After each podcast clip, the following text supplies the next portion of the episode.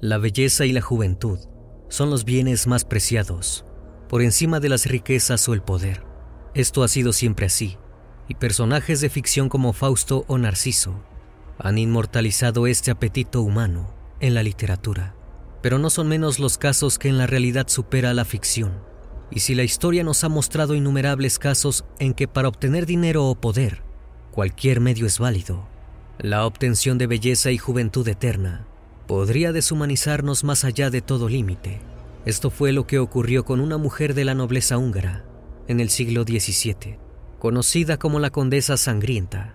Fue, según muchos análisis, probablemente la mayor asesina serial de la historia, Erzsébet Báthory, conocida también como Elizabeth o Isabel Báthory. Fue uno de los seres humanos más perversos de quien se tiene registro, moldeada en la impunidad de la aristocracia con severos problemas psiquiátricos, amplificados por un entorno lleno de libertinaje y crueldad. Se calcula que asesinó a más de 600 mujeres jóvenes y torturó a una infinidad de personas que estaban por debajo de su rango social. Su personalidad sádica y su obsesión con la sangre y la juventud eterna la han convertido en un ícono de la maldad y la ambición, y en una figura central de la leyenda del vampirismo, más allá de la literatura Viajemos a los oscuros bosques de Europa Central, llenos de castillos, lobos y nobles decadentes que podían jugar con la vida y la muerte de quienes le servían. Esta es la historia de Erzsébet Báthory, la condesa sangrienta.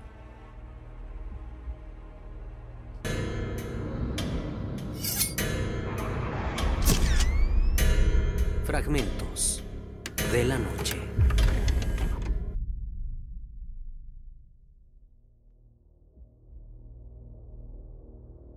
Erzsébet Báthory de Exed nació en Hungría el 7 de agosto de 1560. Ella pertenecía a una de las familias más poderosas de Hungría, los Erdi. Como era habitual en las familias reales de la época, sus padres estaban estrechamente emparentados. Ana y Jorge Báthory eran primos, y se ha especulado que esta costumbre endogámica en el arreglo de los matrimonios pudo ser en parte la causa de los trastornos de muchos nobles de la antigüedad.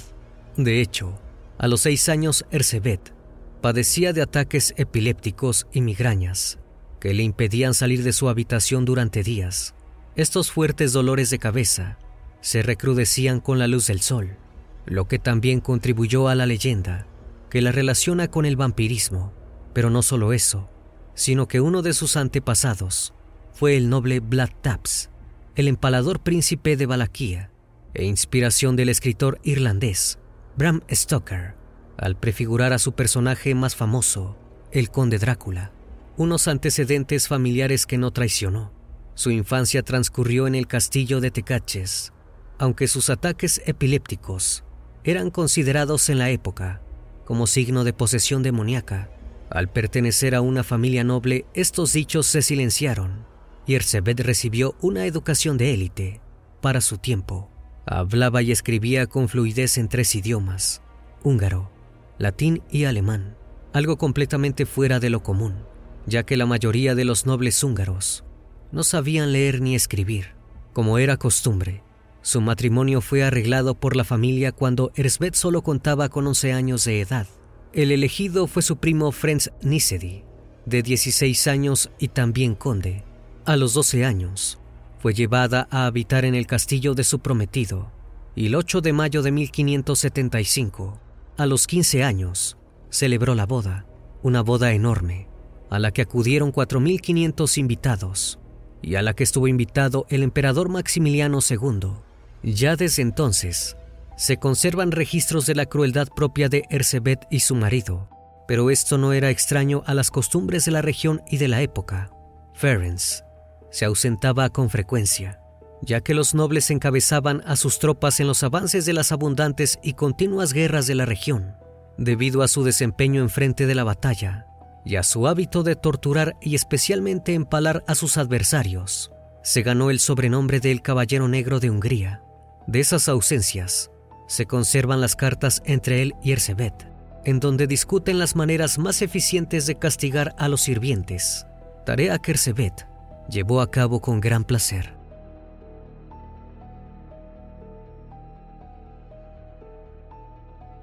Fue en 1585, diez años después del matrimonio, que la condesa tuvo a su primera hija, Ana, y a los nueve años siguientes nacieron Úrsula y Catalina.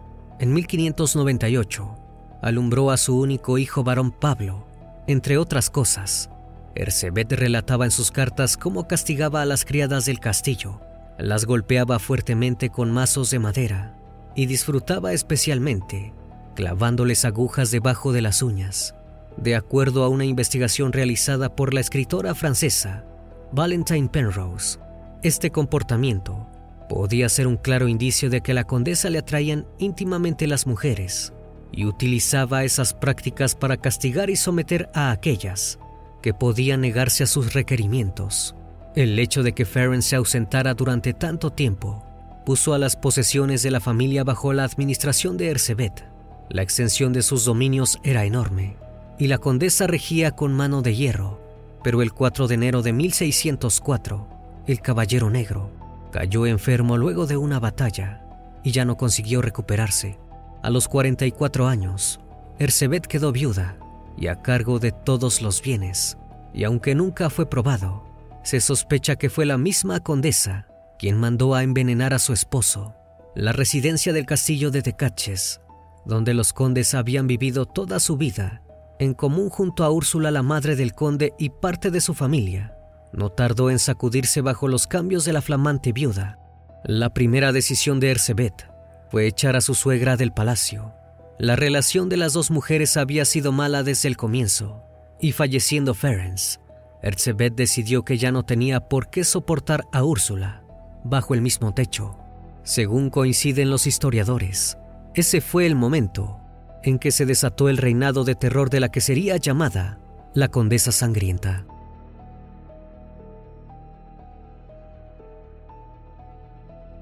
Pasaron seis años desde el deceso del Caballero Negro y las tierras y riquezas estaban bajo dominio absoluto de Ercebet, pero los rumores habían comenzado tiempo atrás y lenta pero constantemente habían llegado más allá de sus dominios, a tal punto que el rey Matías II le encomendó al conde Georg Turso que se dirigiera personalmente al castillo de Caches y presentara un informe sobre las atroces murmuraciones alrededor de la condesa Ercebet Batory. Georg Turso era además primo de pero lejos de imaginar que el parentesco lo llevara a encubrir a su prima, Matías II sabía que sería todo lo contrario. Una antigua disputa sobre el patrimonio de los Batory los había enemistado profundamente. Nadie más dispuesto a investigar a fondo a la condesa que su primo resentido. El 30 de diciembre de 1610, Georg y una comitiva de varios soldados armados llegó al castillo. Ercebet tenía un gran número de sirvientes, pero no tenía ejército propio, ni siquiera guardias. Turso ingresó en el castillo, esperando encontrar sirvientes que salieran a recibirlos, pero en lugar de eso, se toparon en el centro del patio interior de la fortaleza a una mujer tendida en el suelo. La mujer estaba agonizando, con la cadera completamente destrozada. Tras desmontar y entrar al salón del castillo, la escena era aún peor que la del patio. Dos jovencitas de unos 13 años yacían abandonadas a su suerte. Una de ellas, cubierta de sangre propia, ya había perecido. La otra apenas respiraba. Georg se internó en los sombríos pasillos hasta que dio con la gran puerta que conducía a la mazmorra y descendió los oscuros y húmedos peldaños. Un olor nauseabundo le salió al encuentro, cubriéndose la nariz y la boca con un pañuelo. Finalmente llegó al recinto de piedra por debajo del nivel del suelo. Doce mujeres, encadenadas a los muros y abatidas en el suelo, sangraban por infinidad de heridas de toda clase, y los cuerpos sin vida de muchas más llenaban el lugar.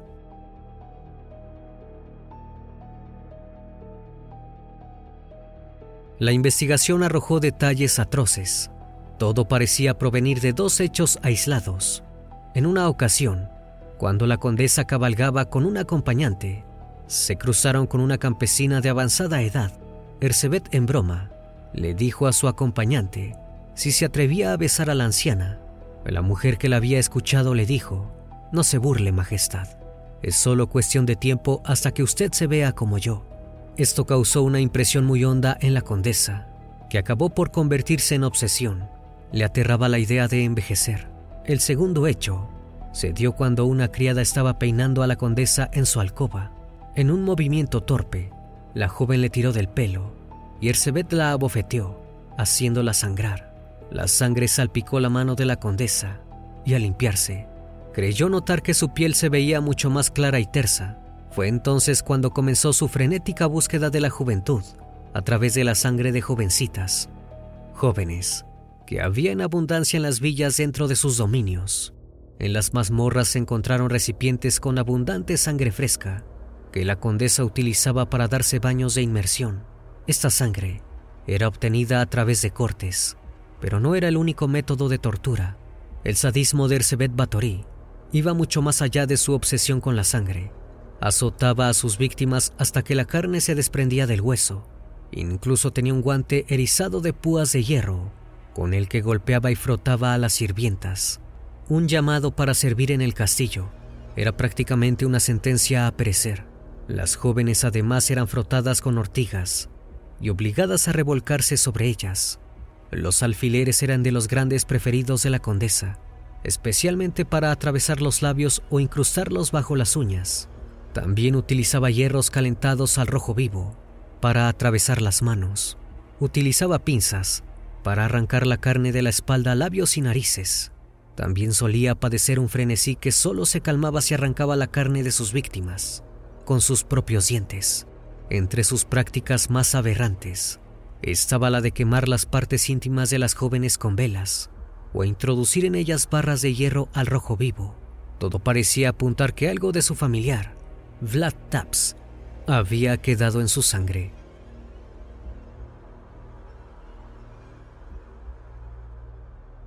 Pero por increíble que parezca, el enjuiciamiento y condena de Ersebet Batory no se debió a los crímenes cometidos contra sus sirvientas campesinas, sino a la acusación de haber atacado a miembros de la nobleza, aunque se dice que sus acciones fueron exageradas por los jueces por motivos políticos.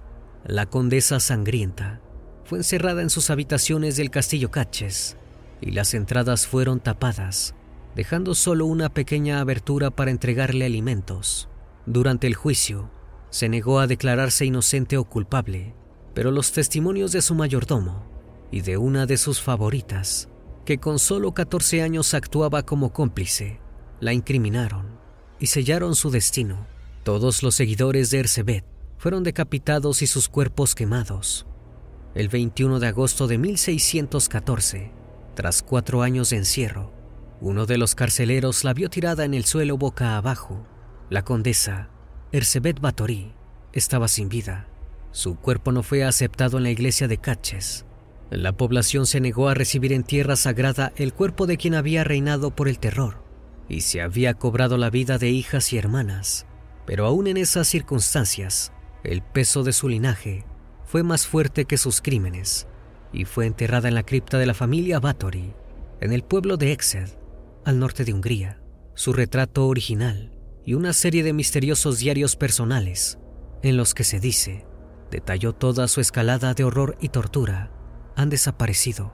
El cuerpo de Ersebet Batory se perdió en algún momento de la historia, pero la leyenda de sus atroces crímenes ha permanecido en la historia y las pesadillas siguen al día de hoy.